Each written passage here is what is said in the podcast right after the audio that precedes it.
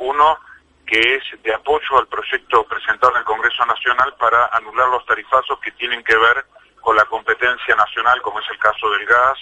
como es el caso inclusive de la electricidad que afecta sobre la propia facturación en la provincia, y luego hemos presentado otro que tiene que ver, el proyecto de ley específicamente con este, los, los servicios que corresponden a la provincia. Nosotros planteamos que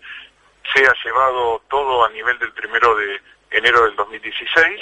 y que se cree una comisión y se abran los libros a las empresas, porque lo que nosotros estamos viendo es que acá en realidad con este tarifazo hay un resarcimiento a gente que ha recibido el dinero, porque han tenido subsidios, y que lo han vaciado, lo han transferido, lo han dedicado a otros negocios, y ahora esto es un costo sobre la población, que antes lo pagaba con los impuestos y ahora lo tiene que pagar también con una este, mayor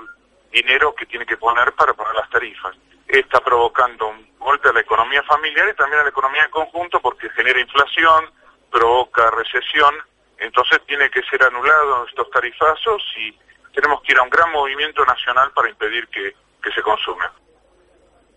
Así entonces las palabras de Eduardo Salas, legislador del PIB, desde esta fuerza política entienden que los aumentos de las tarifas han sido confiscatorios del poder adquisitivo y denuncian que estos aumentos que han llegado hasta el 600% en algunos casos son una bomba al bolsillo de la familia trabajadora que está padeciendo un cuadro inflacionario del 40% y un acuerdo paritario a la baja. Esto están denunciando desde el PIB y por eso han hecho esta presentación ante la legislatura, estos dos proyectos.